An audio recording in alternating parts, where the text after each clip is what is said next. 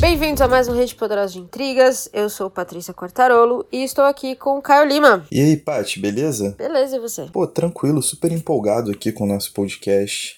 Eu não tô, não. A gente tá gravando isso aqui numa sexta-feira pós-carnaval. Aquela sexta-feira do demônio. E eu tô mega cansada, o que na verdade tem a ver com o nosso tema hoje. Não, cara, a gente tem que acreditar que isso aqui vai dar certo. É só a gente Só querer. trabalhar mais um pouquinho. Vamos lá, vamos lá, vamos, time. Hashtag blessed.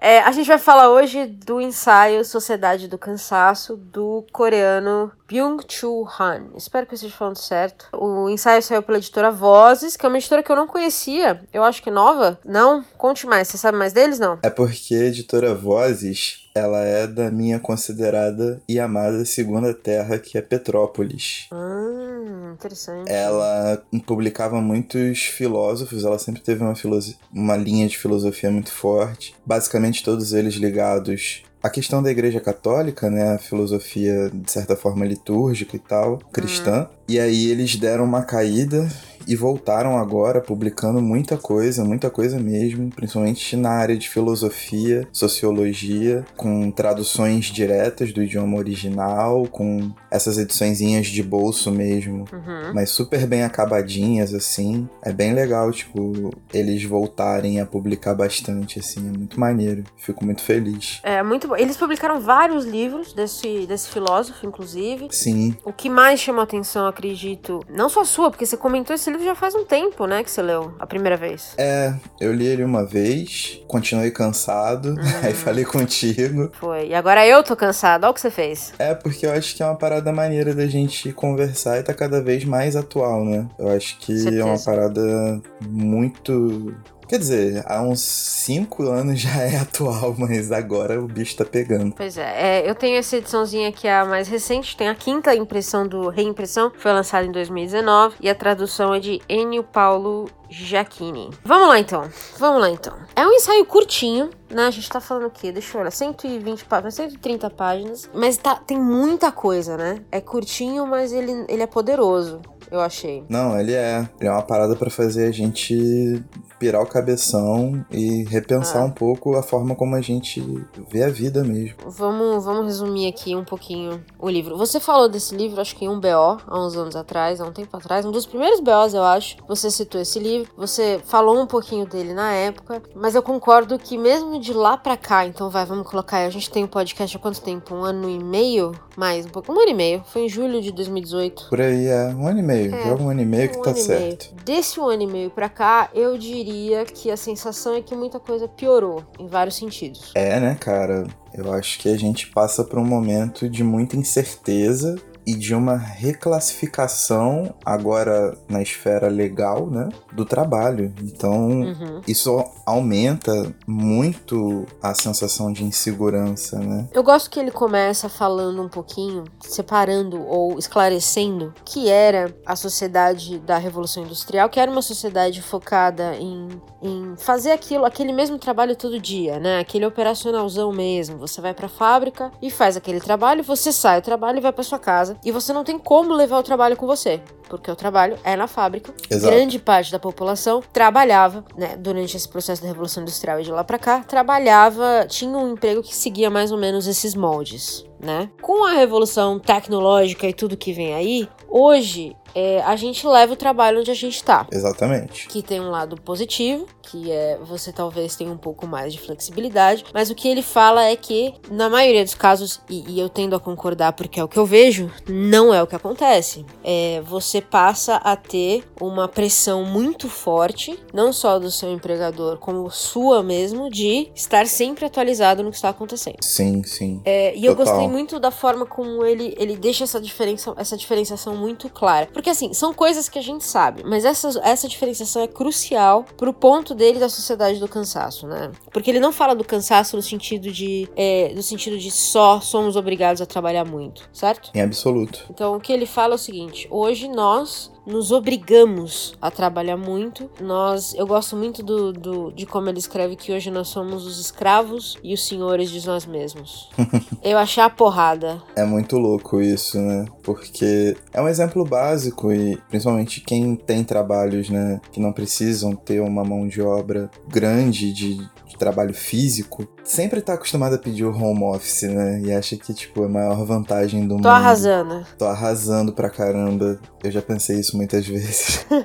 Mas, na verdade, você tá se colocando uma pressão que nem é sua, né? Isso começa a refletir de uma forma muito forte. É muito bizarro. E hoje eu acho que isso tá, tipo, pelo que eu tô vendo, não tá no ápice porque pode piorar, é óbvio, mas hoje tá num nível que é absurdo, assim. A propaganda de, dessa manutenção sua Uhum. e desse famigerado equilíbrio entre você ser seu chefe e os métodos de controle para isso acontecer é uma busca muito bizarra, assim. O outro ponto que eu acho positivo, que eu acho positivo não, que eu, que eu achei que ele colocou muito bem, e a gente consegue ver isso com muita clareza hoje, mais forte do que nunca, é essa questão do excesso de positividade. Né? Então é aquela. Ele fala que é aquela mudança do você deve fazer alguma coisa, que é o seu trabalho na fábrica, então você deve fazer aquilo, você tem um dever, para o nós podemos fazer mais, nós podemos ser mais, nós podemos e nós podemos e nós podemos. E aí ele até usa o slogan do, do Obama, né? Como um exemplo. Yes, we can. Yes, Sim. we can. You just do it, da Nike.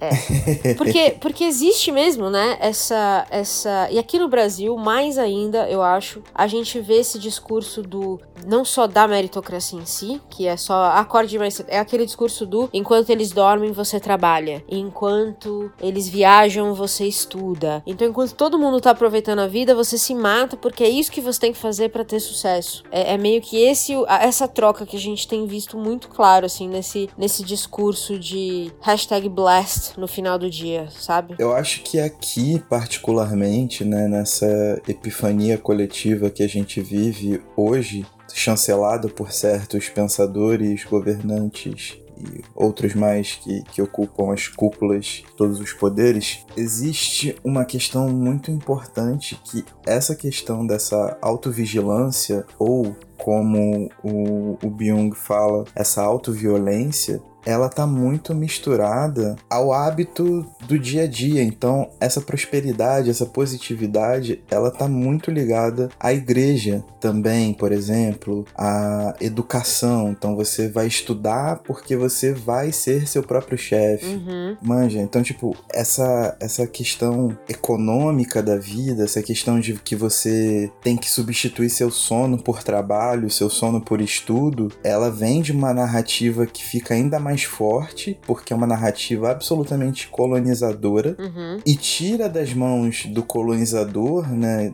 da pessoa que entrega essa ideia, a responsabilidade por aquela pessoa, pelo que ela tá influenciando aquela pessoa a fazer. E isso tá em completamente todos os discursos e todos esses discursos estão voltados a esse tipo de prosperidade, sabe? Que tem um viés econômico muito forte, a gente não pode descartar isso. E a modalidade de como fazer isso virar. Os discursos são muito parecidos em todos os ambientes que a gente frequenta, e isso é meio que uma lavagem cerebral absurda, mano. São muitas instituições trabalhando em conjunto. Isso é muito bizarro. Eu concordo. Eu, eu trabalho muito com é, o LinkedIn, por uma questão de trabalho mesmo. Do, do, né, eu, eu faço, eu trabalho marketing de empresa para empresa, né? O famoso B2B. Então, o LinkedIn é uma ferramenta que pra gente é muito importante. E o- os textos do LinkedIn, pra mim, são muito.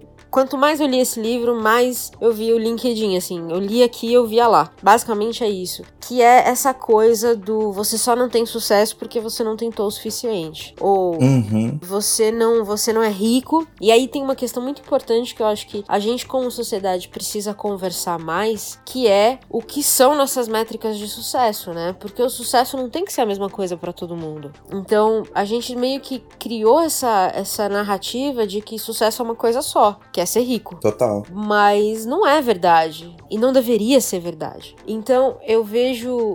Além do LinkedIn. Vendo o LinkedIn é uma coisa desesperadora, na verdade. Eu vejo, por exemplo, não sei se você já viu isso, não sei se você é, é adepto do LinkedIn, mas, por exemplo, tem muitas pessoas lá agora. E isso também tem a ver, óbvio, com o número de desempregados no país. A história do coach. É, todo uhum. mundo virou coach, mas o que eu tenho visto no LinkedIn é uma coisa muito mais assustadora que as pessoas que se denominam coach de vida. Sim. Sim. Que eu não sei nem o que é. Assim, muito pior do que o coach quântico, que também é, é inexplicável para mim.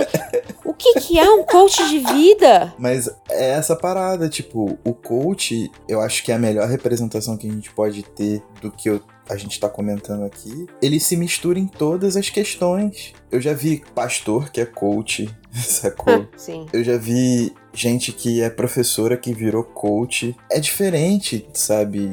Você abandona todos os, os, preceitos da pedagogia por uma narrativa de prosperidade e de sucesso? Eu acho que a primeira coisa aqui é isso. Eu acho que a gente precisa entender e aí cada pessoa precisa definir o que é sucesso para você, certo? Então, assim, sucesso para um pai de família, pode ser chegar em casa a tempo de jantar com os filhos todo dia. E não é necessariamente ter dinheiro no banco sobrando para comprar uma casa de um milhão e meio. Eu ainda acho que essa conversa é extremamente importante. Mas eu acho que ela tá sendo cada vez mais jogada para escanteio, porque é como você. aquele ratinho que corre na roda, mas sim, nunca chega. Sim. Essa virada, isso não é uma escala só brasileira, mas quando a gente pega um país de terceiro mundo, isso obviamente fica muito mais claro e nós somos brasileiros, então sempre teremos né, um olhar mais voltado para cá. Mas essa escalada autoritária no mundo inteiro, todos os continentes, elas levam a uma ostensiva repressão de discursos de diversidade. E a gente está vendo agora, de uma forma muito cruel,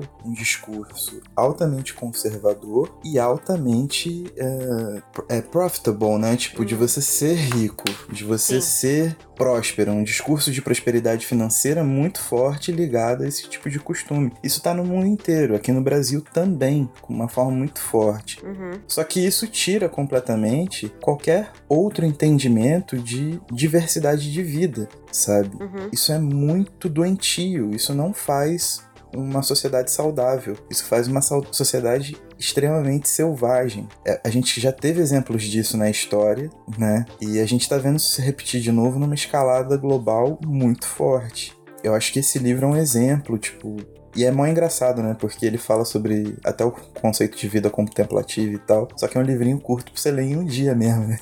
É. Não é pra você ficar contemplando porra nenhuma. Mas ele cita Nietzsche, né? E Nietzsche fala muito isso. Nietzsche fala que quando você tira os elementos contemplativos da sua vida, quando você não tem tempo de pensar nas coisas, e ele diz que a vida acaba. É, e, e é engraçado porque lá no meu trabalho eu converso muito com o pessoal sobre, nas minhas leituras e tal, todo mundo sabe do Poderoso, sabe do podcast, tal, tal, tal. O e o que eu mais ouço do pessoal é, cara, eu não consigo parar para ler um livro por muito tempo. Meu spam de atenção já não vale mais. Eu não consigo, demoro meses para terminar um livro. E assim, o que eu falo pro pessoal é o seguinte: ler um livro é melhor do que não ler nenhum. Então você tome o tempo que você achar necessário. Mas é muito, é muito indicativo da nossa vida insana que você não consiga tirar meia hora do seu dia para sentar e ler um livro, que é uma atividade extremamente contemplativa se você pensar, né? Tudo bem, por mais que sejam livros curtos ou o que seja, mas você não ter 30 minutos no dia é insano para mim isso. É uma loucura. Você não para e assim, isso serve para quem é da camada que realmente não tem que pensar no pão de cada dia antes de se nutrir com informação, porque essa pessoa passa o dia inteiro procurando alívios para situações né, de, de, de, extrema tensão que ela vive, correndo risco de, pô, sei lá, tá passando fome, tá com dívida, uhum. o filho tá mal, precisa comprar remédio. Situações que a gente vê todo dia e essa pessoa encontra maneiras de, de sair fácil daquilo, e aí entra a tecnologia, né, redes sociais, etc. Quanto até pra gente que tem um, um, uma vida mais confortável, né? Que a gente consegue uhum. ter prazeres que exigem esse tempo de contemplação E quantas semanas a gente já não parou aqui, conversou e falou, cara, não sei o que, que eu tô fazendo essa semana. Sim. E isso é uma parada inaceitável, porque não é uma questão de, de administração de tempo, é uma questão de como a gente pensa a nossa vida. Eu acho que também é um outro discurso que é muito ferrado, assim, de tipo, tudo é uma questão de você administrar seu tempo. Se você lê uma hora por dia, 50 páginas por dia, eu não sei o que, botar tudo em quantidade, não é isso, sabe qual é? Exato. Eu li uma matéria do Nexo sobre o livro não sei se chegou a ler essa, e eles citam uma obra é, chamada Dinheiro e Vida, que Sim. eu nunca tinha ouvido falar. Sim. É, do, da Vicky Robin e do Joel Domingues. E, e eu fiquei muito assustada com essa parte da, do artigo, porque eles falam assim: o livro fala que nunca se trabalhou tanto na história e que a vida profissional se tornou uma nova espécie de, de religião. Então eles falam que os empregos hoje exercem a função que era da religião, é onde você vai para buscar as respostas para questões importantes, como quem eu sou. E eu lembro até hoje que eu tava num treinamento, isso há muito tempo atrás, da, de, de empresa, aqueles treinamentos de empresa, sabe? Que você junta pessoas de vários países e tal, tal, tal. Sim, sim. E aí eles sempre pedem para você no primeiro dia para você se apresentar né? Então, quem você é, de onde você veio e bababá. E eu acho que, se eu não me engano, né, foi a, a, a, que ela comentou depois que a gente terminou. Todo mundo, sem exceção, começou pelo cargo. Bizarro, é bizarro. Como se o seu cargo, de repente, dissesse para as pessoas quem você é. E, e, assim, antes do seu nome. E eu achei bizarro, assim, insanamente bizarro. Claro, pode ser aquele efeito de uma pessoa começou e todo mundo fez igual. Mas ninguém nem questionou. Então, é, isso nunca mais saiu da minha cabeça. Porque eu, eu penso nisso até hoje. Essa questão de. E eu conheço gente até hoje que se define por cargo. Então, quando você fala assim, quem você é, ou você fala assim, o que, que você faz, você recebe um cargo. É, fora a galera que, igual aqui, é uma empresa de engenharia, então. eu sou engenheiro. Velho, eu trabalhei com um cara que tinha no Facebook engenheiro antes do nome dele. Você bateu nele? Não, mas assim, real, real tá oficial, errado. tá? Era tá engenheiro errado. bababá. Então você tinha. E o pessoal chamava ele de engenheiro tal. Sem brincadeira. Que bizarro. Sem brincadeira. Que bizarro. Não é? É bizarro. Mundo corporativo. Assim, você, acostuma, é você acostuma, porque é o que tá lá, entendeu? Eventualmente você deixa de questionar. Só que aí chega uma hora que você para pensar e fala, hã, não é estranho, né? Tipo, eu fico pensando alguém que não tem essa estrutura, essa, essa cultura, que chega e fala, nossa, o nome dele é engenheiro, que diferente. que pais criativos, né? Queriam tanto que ele fosse engenheiro que olha só. É bizarro, cara. É bizarro. É muito bizarro. E, cara, isso tem se tornado, né, uma parada tão grandiloquente na hora de se apresentar. Eu não tenho LinkedIn, não faço uso. A única rede social que eu tenho é o Instagram do, do Rede, mas eu vejo assim, né, muita gente comentando, ou às vezes eu paro mesmo por um acaso, e a galera, mesmo sendo autônoma, sei lá, pessoal que vende, tipo assim, fez o bolinho caseiro, coloca lá CEO da empresa. então, tipo, essa escalada pelo poder do, do, do, trabalho, né? De você achar que trabalha num, numa empresa que realmente precisa de um CEO. É. E a forma como você se doa, tipo, isso é uma parada muito louca. Porque tem gente, assim, né, que faz isso por necessidade real. A gente tá falando de terceiro mundo mesmo. A gente tá falando de, de pô, pobreza real que nego tá se virando Uhum. Dona de casa fazendo bolo geladinho é. para vender, sabe é? Até de madrugada. Minha mãe já fez isso durante muito tempo. E no outro dia saía de manhã para trampar. É, é uma rotina maluca. Mas elas estão começando a olhar para essa rotina, uma rotina de subsistência, uma rotina que não dá as condições normais e as garantias trabalhistas que elas precisam, para tentar achar nisso uma importância, uma solução. Isso é muito bizarro. Uhum. Isso é muito bizarro de verdade. E eu, como você trabalha com marketing, isso é muito comum no meio publicitário, né? É. Eu, eu, eu vejo relatos assim, eu não tenho tanto contato, mas você deve ter muito mais, com certeza. Mas esse lance de você pegar muito frila e sempre estar tá escapando do registro trabalhista ali, escapando é. por uma obrigação de mercado, senão você não trabalha também. É muito bizarro, tipo, ficar desprotegido desse jeito. E quem abre uma empresa que tem sucesso também não chega e contrata os publicitários na carteira, é, então, fica pedindo frila do mesmo jeito. Tem muito isso nesse setor, mas o que eu tenho visto também acompanhado é que mesmo setores tradicionais, eles têm virado uma grande é, muito, muito, PJização pejotização das pessoas, onde as pessoas têm sido forçadas a abrir empresa, assumir encargos, assumir um monte de coisa para manter o emprego. Isso aconteceu com meu pai, inclusive. Ou é, é o recado é claro, é, a gente só vai contratar a partir de agora PJ, então você vai lá, abre a sua empresa, senão não tem muito que a gente possa fazer. Como se não tivesse mesmo que possa fazer, entende? É, é muito bizarro. Então, assim. Eu acho que é o pior, né? É utilizar a justificativa para fazer a pejotização, para se livrar dos encargos trabalhistas comuns, falando que isso atrapalha nos lucros de uma empresa. E de repente, quando você vai ver os indicadores da empresa são saudáveis, é uma empresa que poderia tirar parte dos lucros para poder dar uma vida razoável, benefícios, participação de lucro, tudo isso que o mundo liberal, né, cisma uhum. que vai conseguir negociar com o patrão. Tipo, você vê que a empresa tem sustentabilidade suficiente para poder fazer isso com o funcionário e melhorar ainda mais a qualidade de serviço e do meio, naturalmente, que os funcionários habitam né, e da própria empresa. E simplesmente não, eles começam numa lógica de que eu preciso ter mais lucro, eu preciso aumentar, eu preciso expandir, querem fazer mudanças e as mudanças requerem sacrifícios. E aí eles pegam na parte mais frágil, que é o trabalhador. O seu pai, quando aceitou o PJ, não podia ficar sem trabalhar. Pois é, e meu pai tem uma frase que eu acho muito boa que é: Eu nunca vi empregado mais rico que o empregador. Exatamente. Simplesmente não acontece. Exatamente, não acontece. Então, a, então assim, tem, tem situações, e eu acho que é isso que falta, que essa, esse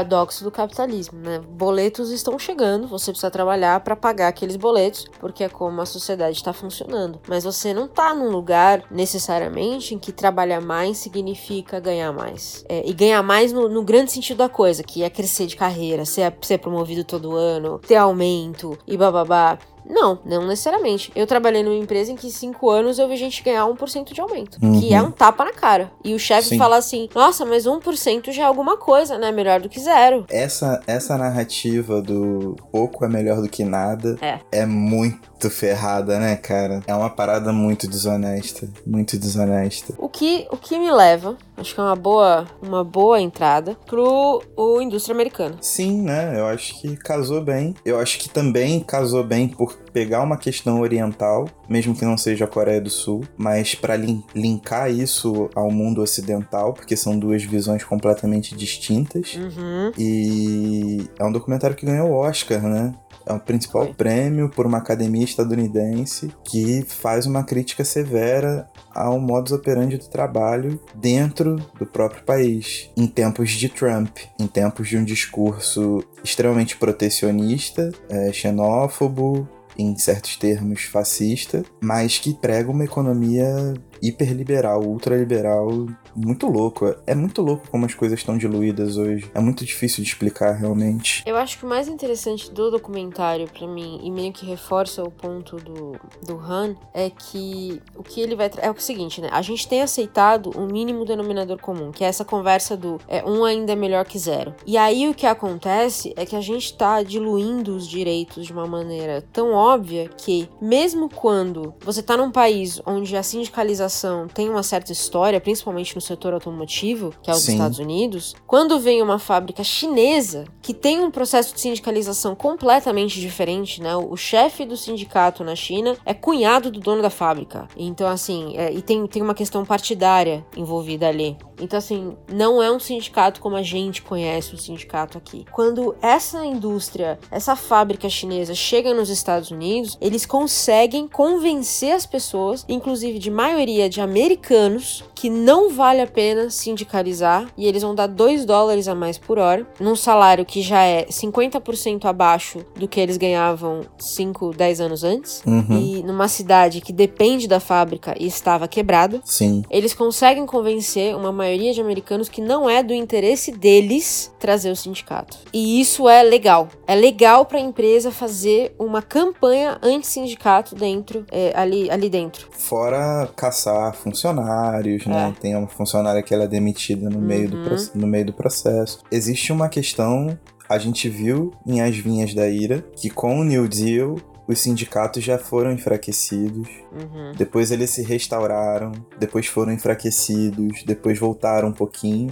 e agora estão enfraquecidos de novo. É. Então, tipo, a história sindical dos Estados Unidos, ela é formada por muitos altos e baixos, mas talvez esse seja o período mais baixo, que é Uhum. uma é uma crise contínua que se arrasta desde 2008. A gente está falando de 12 anos aí de uma economia que está claudicante, sendo a maior economia do mundo. Ela define parâmetros né, globais. E o que mais dói de ver nesse documentário são as pessoas tendo que ace- aceitar condições de trabalho completamente bizonhas, Uhum. né? A cena que o vidro explode com o chinês em cima e o chinês nem liga. É. Aquilo é assustador, tipo, sem condição de trabalho alguma. E como o trabalho pro estadunidense desde cedo tá relacionado à cultura do consumo. Porque o que eles mais lamentavam é justamente que eles não poderiam consumir mais aquilo que eles consumiam antes. Tem uma mãe que fala: ah, com meu salário eu podia levar Uhum. meu filho para comprar um tênis novo. É. Hoje eu não posso. O outro fala que podia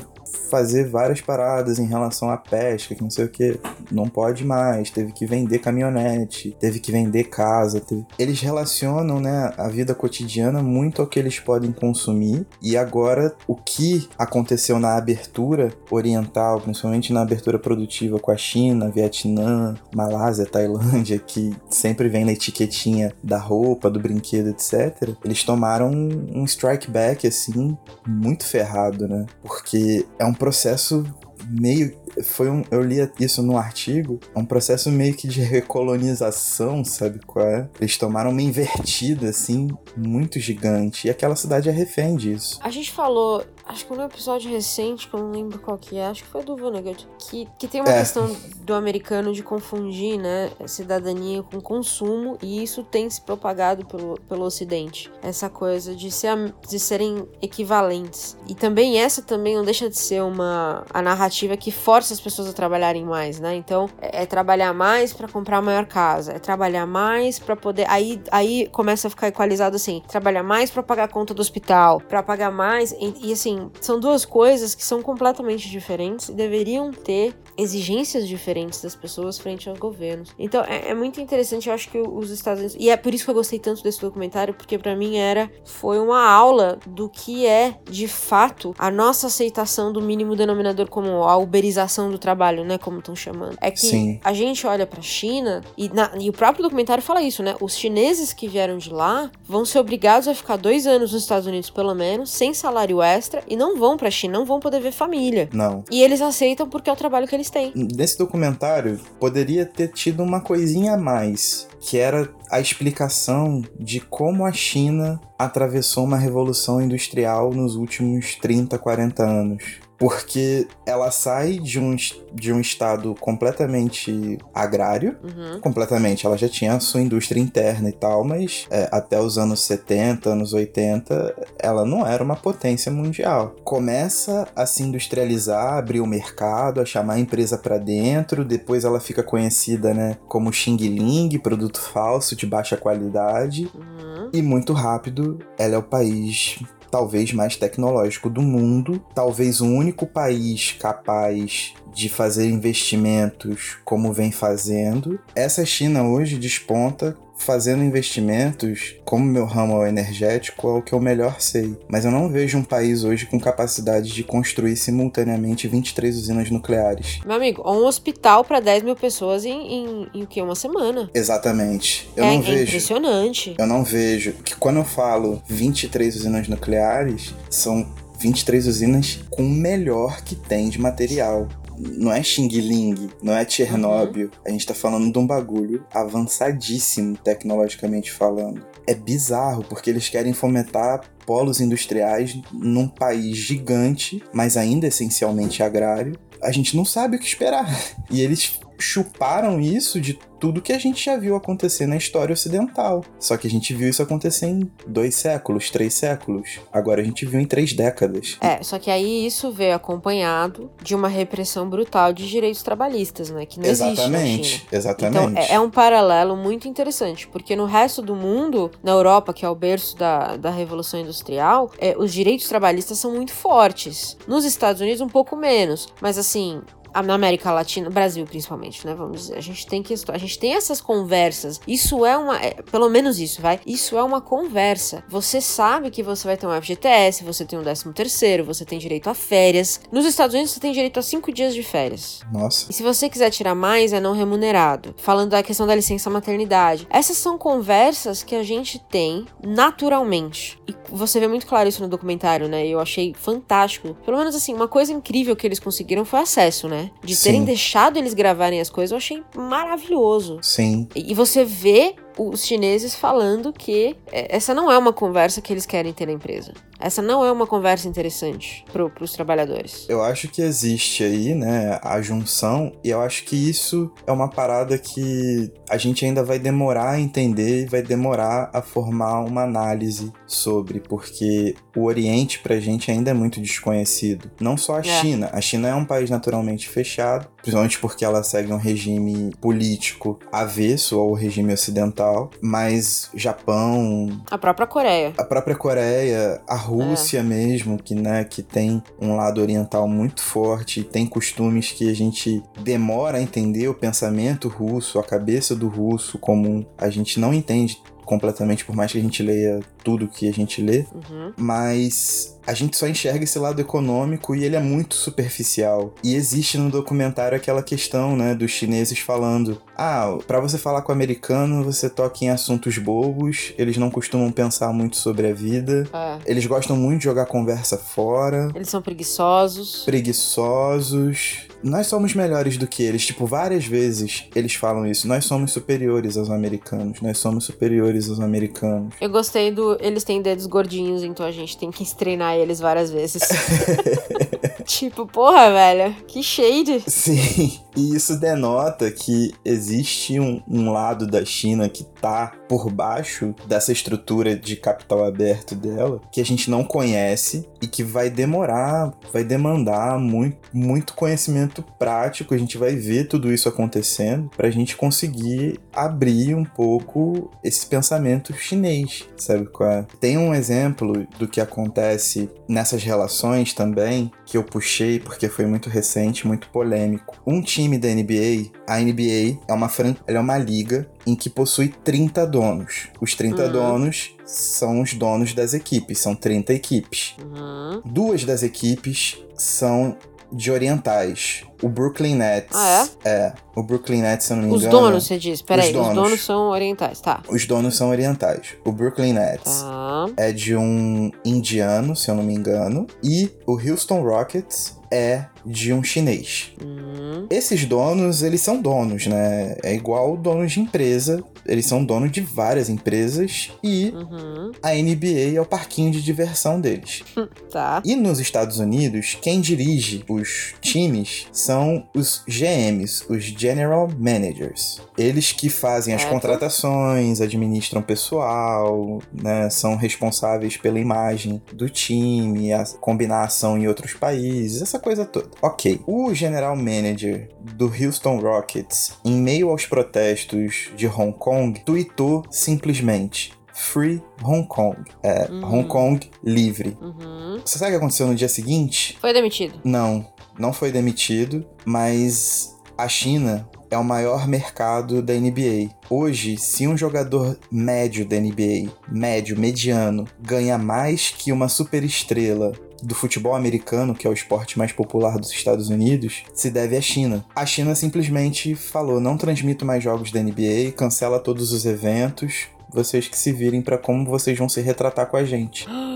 E aí? Gente, que novela. E aí? E aí, e aí que foi uma loucura, porque a NBA é uma liga americana, ela teve que mostrar seus valores democráticos e liberais, ao mesmo tempo que ela não podia perder os negócios que tem com a China, porque hoje, se existem jogadores que ganham 50 milhões de dólares por ano, é por causa desse dinheiro chinês. Hum. Então, a liga não conseguiria manter um teto salarial, os times todos estariam hiper endividados, isso causaria um baque terrível na liga toda. Hum. Por fim, esse general manager foi obrigado a pedir desculpas, dizendo que não entende completamente a cultura chinesa. Ah, meu Deus. Os chineses deram o aviso que eles queriam do poder que eles exercem sobre mundialmente o maior entretenimento esportivo dos Estados Unidos e causou fissuras políticas, né, também, porque os Estados Unidos vêm nessa negociação comercial com a China muito complicada, Uhum. que geraram atritos, né, nas cúpulas do, do, do, do Trump e do, do... Eu esqueci, é Xi, Xi Jinping, não é isso? É. Então, mas enfim, isso por causa de um tweet. Isso jogou pra cima toda essa China de valores que tá escondida pela sociedade de consumo que a gente enxerga nas fábricas repletas de trabalhadores mal assalariados, sem regras de, de, de segurança e sem equipamento de segurança suficiente e etc. Uhum. Então, assim, esse documentário serve gente ter uma noção da invertida que o Ocidente está tomando, com um país que enxergou o capitalismo de maneira muito selvagem, vem crescendo em absoluto e tá passando o rolo compressor num período em que o mundo tá em crise. Uhum. E a resposta que se tem, ela é muito. Todas as respostas viram uma tensão pré-guerra, sabe qual é? Sim. As conexões com o Irã. Aí a China chega junto do Irã, os Estados Unidos já guerra. Fica sempre essa tensão. Na Rússia tá acontecendo o mesmo tipo de coisa. Não exatamente o mesmo tipo de coisa, mas assim, são questões também que você pode traçar esse tipo de paralelo, né? Muitos russos são donos de times de futebol bilionários. No Catar tá acontecendo, o Catar, um mega empresário do que vai Catar sediar a Copa. Aham. é o dono do PSG, o time do Neymar, por exemplo. Tem essa influência de chegar na Copa, né, por causa do dinheiro do petróleo e exigir que a Uhum. Copa seja lá, sendo que o Catar não tem tradição em futebol nenhuma. É. Denúncias de trabalho escravo nos- na construção dos estádios, etc, etc, etc. É uma loucura. Tipo, a gente tá vivendo num mundo que tá cada vez mais diluído, as fronteiras estão cada vez menos visíveis e a gente só tá tomando na cabeça. É, no, no discurso do Oscar, a produtora e diretora do, do documentário, ela, ela encerrou o discurso falando: eu, Nós acreditamos que as coisas só vão melhorar quando os trabalhadores do mundo se unirem. E aí, nos Estados Unidos, a Fox, maravilhosa Fox, é, fez uma matéria falando que era que um discurso marxista no Oscar e, e, e os comunistas estavam tomando conta. Duvido que assistiram o documentário, né? Mas enfim, estavam tomando conta dos Oscars e não sei, não sei o que lá. Mas a grande questão que a gente tem é isso, né? Quando as barreiras entre os países caírem, o que, que vai sobrar pro trabalhador braçal ali que precisa daquele dinheiro todo mês para viver e não tá. Não, ele, ele é afetado por essas guerras insanas comerciais que a gente vê, mas de maneiras que ele não tem nenhum tipo de controle. Então é. A gente. Eu acho que a gente ainda não tem, e aqui no Brasil isso é muito claro para mim, é a gente ainda não tem educação de base o suficiente para entender o quanto essas guerras, mesmo lá fora, afetam a gente aqui, afetam a nossa linha de consumo aqui, afetam a forma como a gente trabalha aqui, afeta essa uberização completa do nosso trabalho. Eu acho que as pessoas tendem essa, essa, esse discurso, né, que o Han fala que é trabalhe mais, durma menos, enquanto eles dormem você trabalha, faz com que a gente aceite essas, essas migalhas em troca do que deveria ser um direito básico. Então a gente tá fazendo uma troca muito cara e vai ser cada vez mais cara. Ainda complementando o que você tá falando, é bem grave também. Esses funcionários, além de terem que colocar prato de comida todo dia na mesa, a custo de uma exploração muito grande e de um- uma falta dessa noção né, de mundo, ele não consiga mais acreditar que o coletivo vá conquistar alguma coisa, né, em Ou vai âmbito protegê-lo, né? ou que vai protegê-lo, que não vai Ah. deixar com que ele passe fome, com que ele pague as contas. Ele prefere trazer para ele a responsabilidade de encarar uma jornada de trabalho absurda, de passar por cima das próprias vontades e das próprias capacidades físicas, muitas das vezes, a se colocar em risco, ao invés de,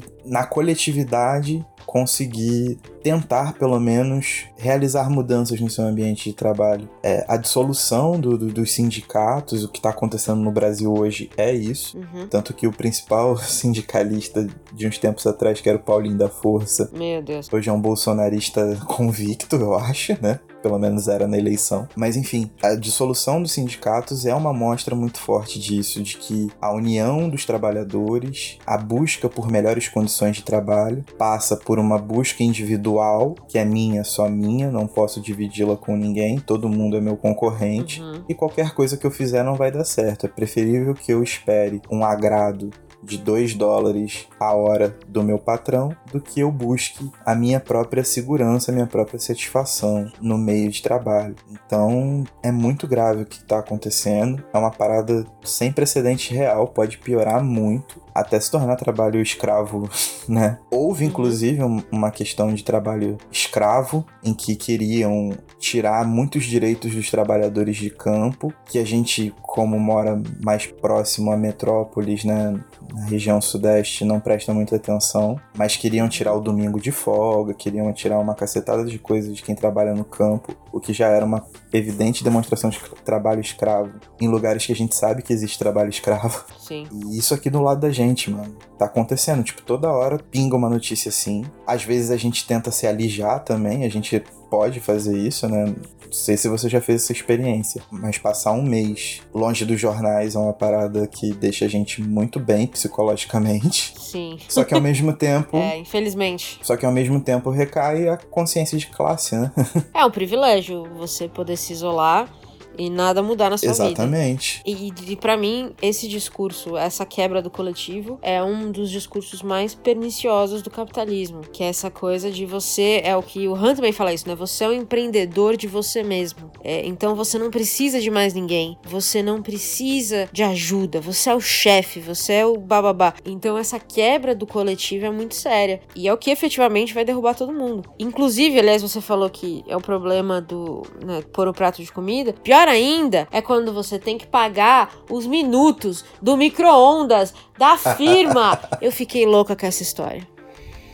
Eu fiquei louca. E aí chamaram de empreendedorismo. Dava 12 mil reais no mês. Enfia os 12 mil reais no cu. O que, que você faz com 12 mil reais? Porra! Dá Enfim. pra fazer muita coisa com 12 mil reais. Mas Não como empresa, não, como empresa. como empresa, mas também não dá pra fazer muita É. coisa se você tiver consciência de que você tá alijando o trabalhador do direito de ter uma comida quente pra almoçar num período de almoço que já deve ser mais curto que o normal. É um absurdo. Eu fiquei. E assim, a matéria no jornal falando que era super empreendedor, que era uma puta ideia. Que era... Gente, mas assim, não tem um jornalista, não tem um editor que lê isso e fala: Meu Deus, vamos parar com essa conversa.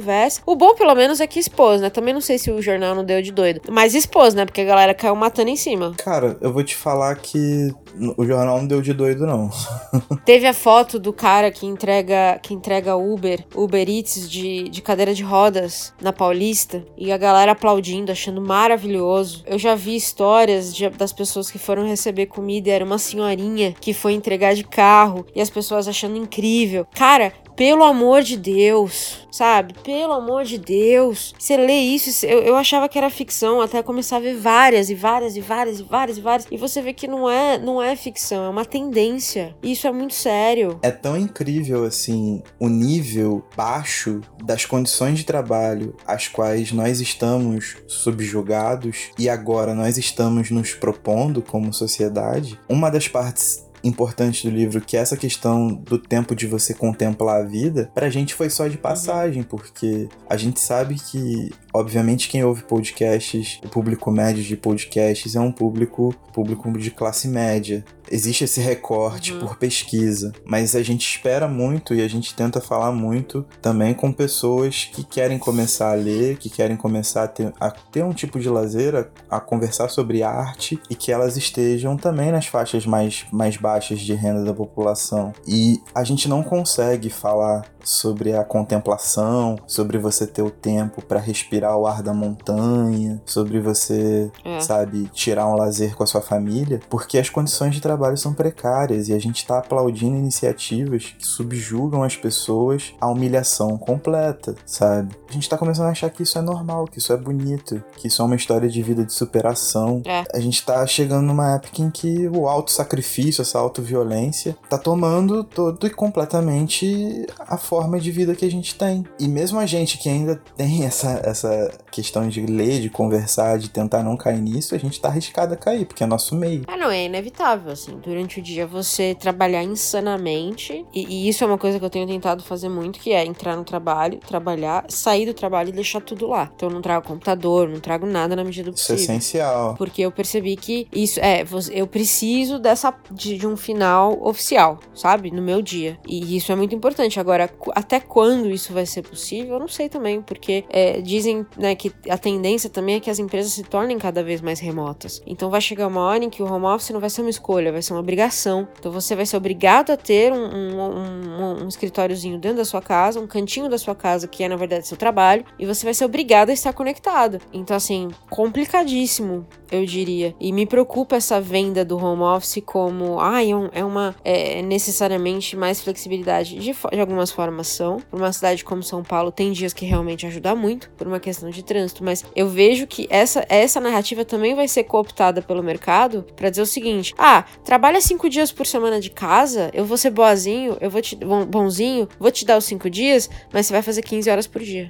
Você vai responder o e-mail na hora que eu enviar. Isso aí. Entende? Então é esse, é esse meu medo. É que o que era para ser um benefício vai virar uma obrigação. E vai vir um custo muito alto também. Então é, é o que já acontece, por exemplo, com quem faz freela, né? Então é, é isso que eu acho que a gente tem que conversar. E antes da gente fechar aqui, eu queria recomendar um filme que acabou de estrear. E, e quando sair esse programa ainda deve estar tá no cinema que é um filme britânico que chama Você Não Estava Aqui, que é do mesmo diretor de Eu, Daniel Blake. Então ele vai falar exatamente da uberização da vida, basicamente. Tá sendo aí muito bem recomendado. Vi coisas incríveis sobre o filme. Eu tô recomendando para vocês porque eu também vou assistir. Talvez depois a gente fala dele. Recomendo para você também, senhor Caio. Pode deixar. Para depois a gente bater um papo sobre ele, porque acho que casa muito com tudo isso que a gente tá falando. E o fato de agora tá chegando no entretenimento médio, né, no cinema, prova que o mundo inteiro tá tendo essa mesma conversa, o que é muito importante. Mas não pode morrer o assunto. Não, nem um pouco. E eu queria deixar duas informações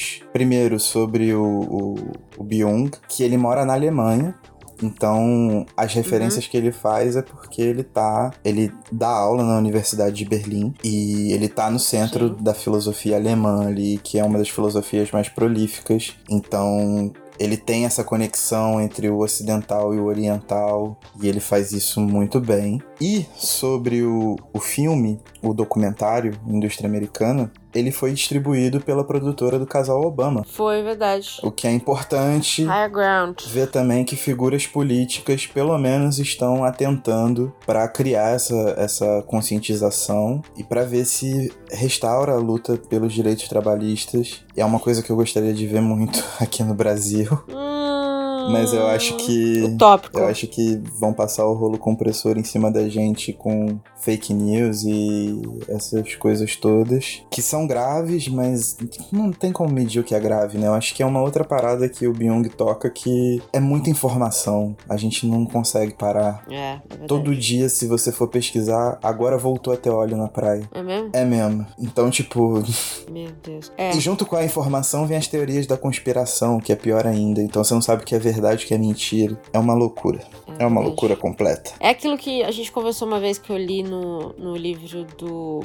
Acho que é o Alain de Botton que ele fala, né? Que é, o manual. Como é que é? Não, notícia manual do usuário, que tem um trecho que ele fala assim: que um ditador hoje não precisa mais censurar nada. O que ele só precisa fazer é misturar a verdade com a mentira e confundir as pessoas, fazer com que elas não consigam mais saber o que é o que. Então a censura hoje ela não é mais necessária. Você pode simplesmente mentir e esperar que as pessoas pessoas se confundam. E aí é assustador pensar. Ele escreveu isso em 2014 e tá de chorar. Você sabe uma parada que eu peguei esses dias pensando e eu fiquei assim, mano, isso é um absurdo. É que o foro de Teresina, por exemplo, ele já não consegue se manter. Ah, é? É, porque, tipo, uma semana, principalmente nesse governo esquizofrênico, produz muito mais material do que os três conseguem coletar. É, isso é verdade. Tipo assim, não que eles não façam um bom trabalho, eles fazem um bom trabalho. Eu uso o foro de Teresina. Conta, né? Mas é que não dá conta. Imagina é. só voltou a ter óleo na praia. Tem o, o maluco lá que o Bolsonaro endossou, que é a repórter entre aspas, queria dar o furo para ele. O presidente convocou. Como é que é? Convocou. Teve agora essa convocação. Olha só, três notícias para cobrir, e isso talvez não seja nem a coisa mais grave que tenha acontecido. O Moro pediu para investigar um pessoal. Você viu isso no. no tem, a, tem a greve dos policiais no Ceará. O Moro pediu para investigar um pessoal que tava uns punks. Gente, investigar punk é o negócio mais imbecil do mundo. Porque eles estavam falando coisas anti-governo. O que. Cara, o Inmetro foi desmontado. Isso não saiu nem no rodapé do, do G1. É. Tipo, é nosso maior instituto de qualidade industrial. Não tem como, não tem como. A multiplicidade de loucura e de notícia e de informação é impossível você acompanhar sem ficar maluco. E se você começar a acompanhar, você vai cair numa dessas teorias absurdas. Então, eu só vejo uma saída para isso. Quer dizer, duas. A primeira é o meteoro. Hum, gosto. Tava na hora. Uhum. Um novo consciente coletivo que realmente esteja disposto a ir pra rua e batalhar pelos direitos e reconstruir pelo menos as bases. Só um minuto que, que leva um cara a ligar o carro e deixar o carro ligado na minha janela. Bota internacional de fundo aí nesse discurso e vambora. Vou colocar. Mas é, é, essa criação de um, de um consciente coletivo que realmente esteja interessado, se não em fazer a revolução completa, como eu gostaria, mas pelo menos em recriar os pilares democráticos, sabe qual é? E restabelecer condições básicas de vida para as pessoas. Isso se dá em condições de trabalho, isso se dá em sistema de saúde, de educação, de distribuição de renda, de saneamento básico e etc. Bom, resumindo, vem meteoro. É, Vem meteoro. Vem meteoro. Depois dessa uma hora aqui discutindo todas essas tretas, é, numa sexta-feira. Já deu, né? Chega. Não, agora eu vou terminar com um bagulho feliz. é. Você sabe quando eu soube que esse podcast ia dar certo? Hum. Foi no dia que eu fui na sua casa, que a gente ia gravar e a gente desistiu de gravar para ficar conversando e comendo dogão. E tomando um vinho. E tomando vinho. É, que aliás é o que eu vou fazer hoje, porque depois dessa conversa aqui, o que me resta é o quê? Encher a cara. Então, vamos falar de positivo. Fechamos o podcast. Quem não Isso está aí. cansado ainda, leia o livro, fique cansado. E fique cansado de um jeito, daquele jeito que te deixe puto. Que é o melhor jeito de ficar cansado. Fique cansado e aí depois você fica puto. E aí depois você vai repensar as coisas da sua vida. É, qualquer coisa você pode meter um socão no nazi. Ah, sempre. Porque pelo menos a raiva passa. E se precisar de coach, é Caio e eu estamos aqui. Coach de vida, coach de carreira, coach de literatura, coach de tudo. É, vocês podem me pagar, por exemplo, para eu recomendar livros para vocês. Ah. Que trampo maravilhoso. Né? Que hoje a gente faz de graça, né? Já, já aí, já, já aí, tá vendo só? empreendedor de porra nenhuma a gente também é, né? É, Rapaz. se a gente tá fazendo podcast pra ficar bem de vida, a gente tá fazendo errado, né? Não, não, não, não, não. Vamos repensar isso. Tá, vamos. E tchau. Tchau.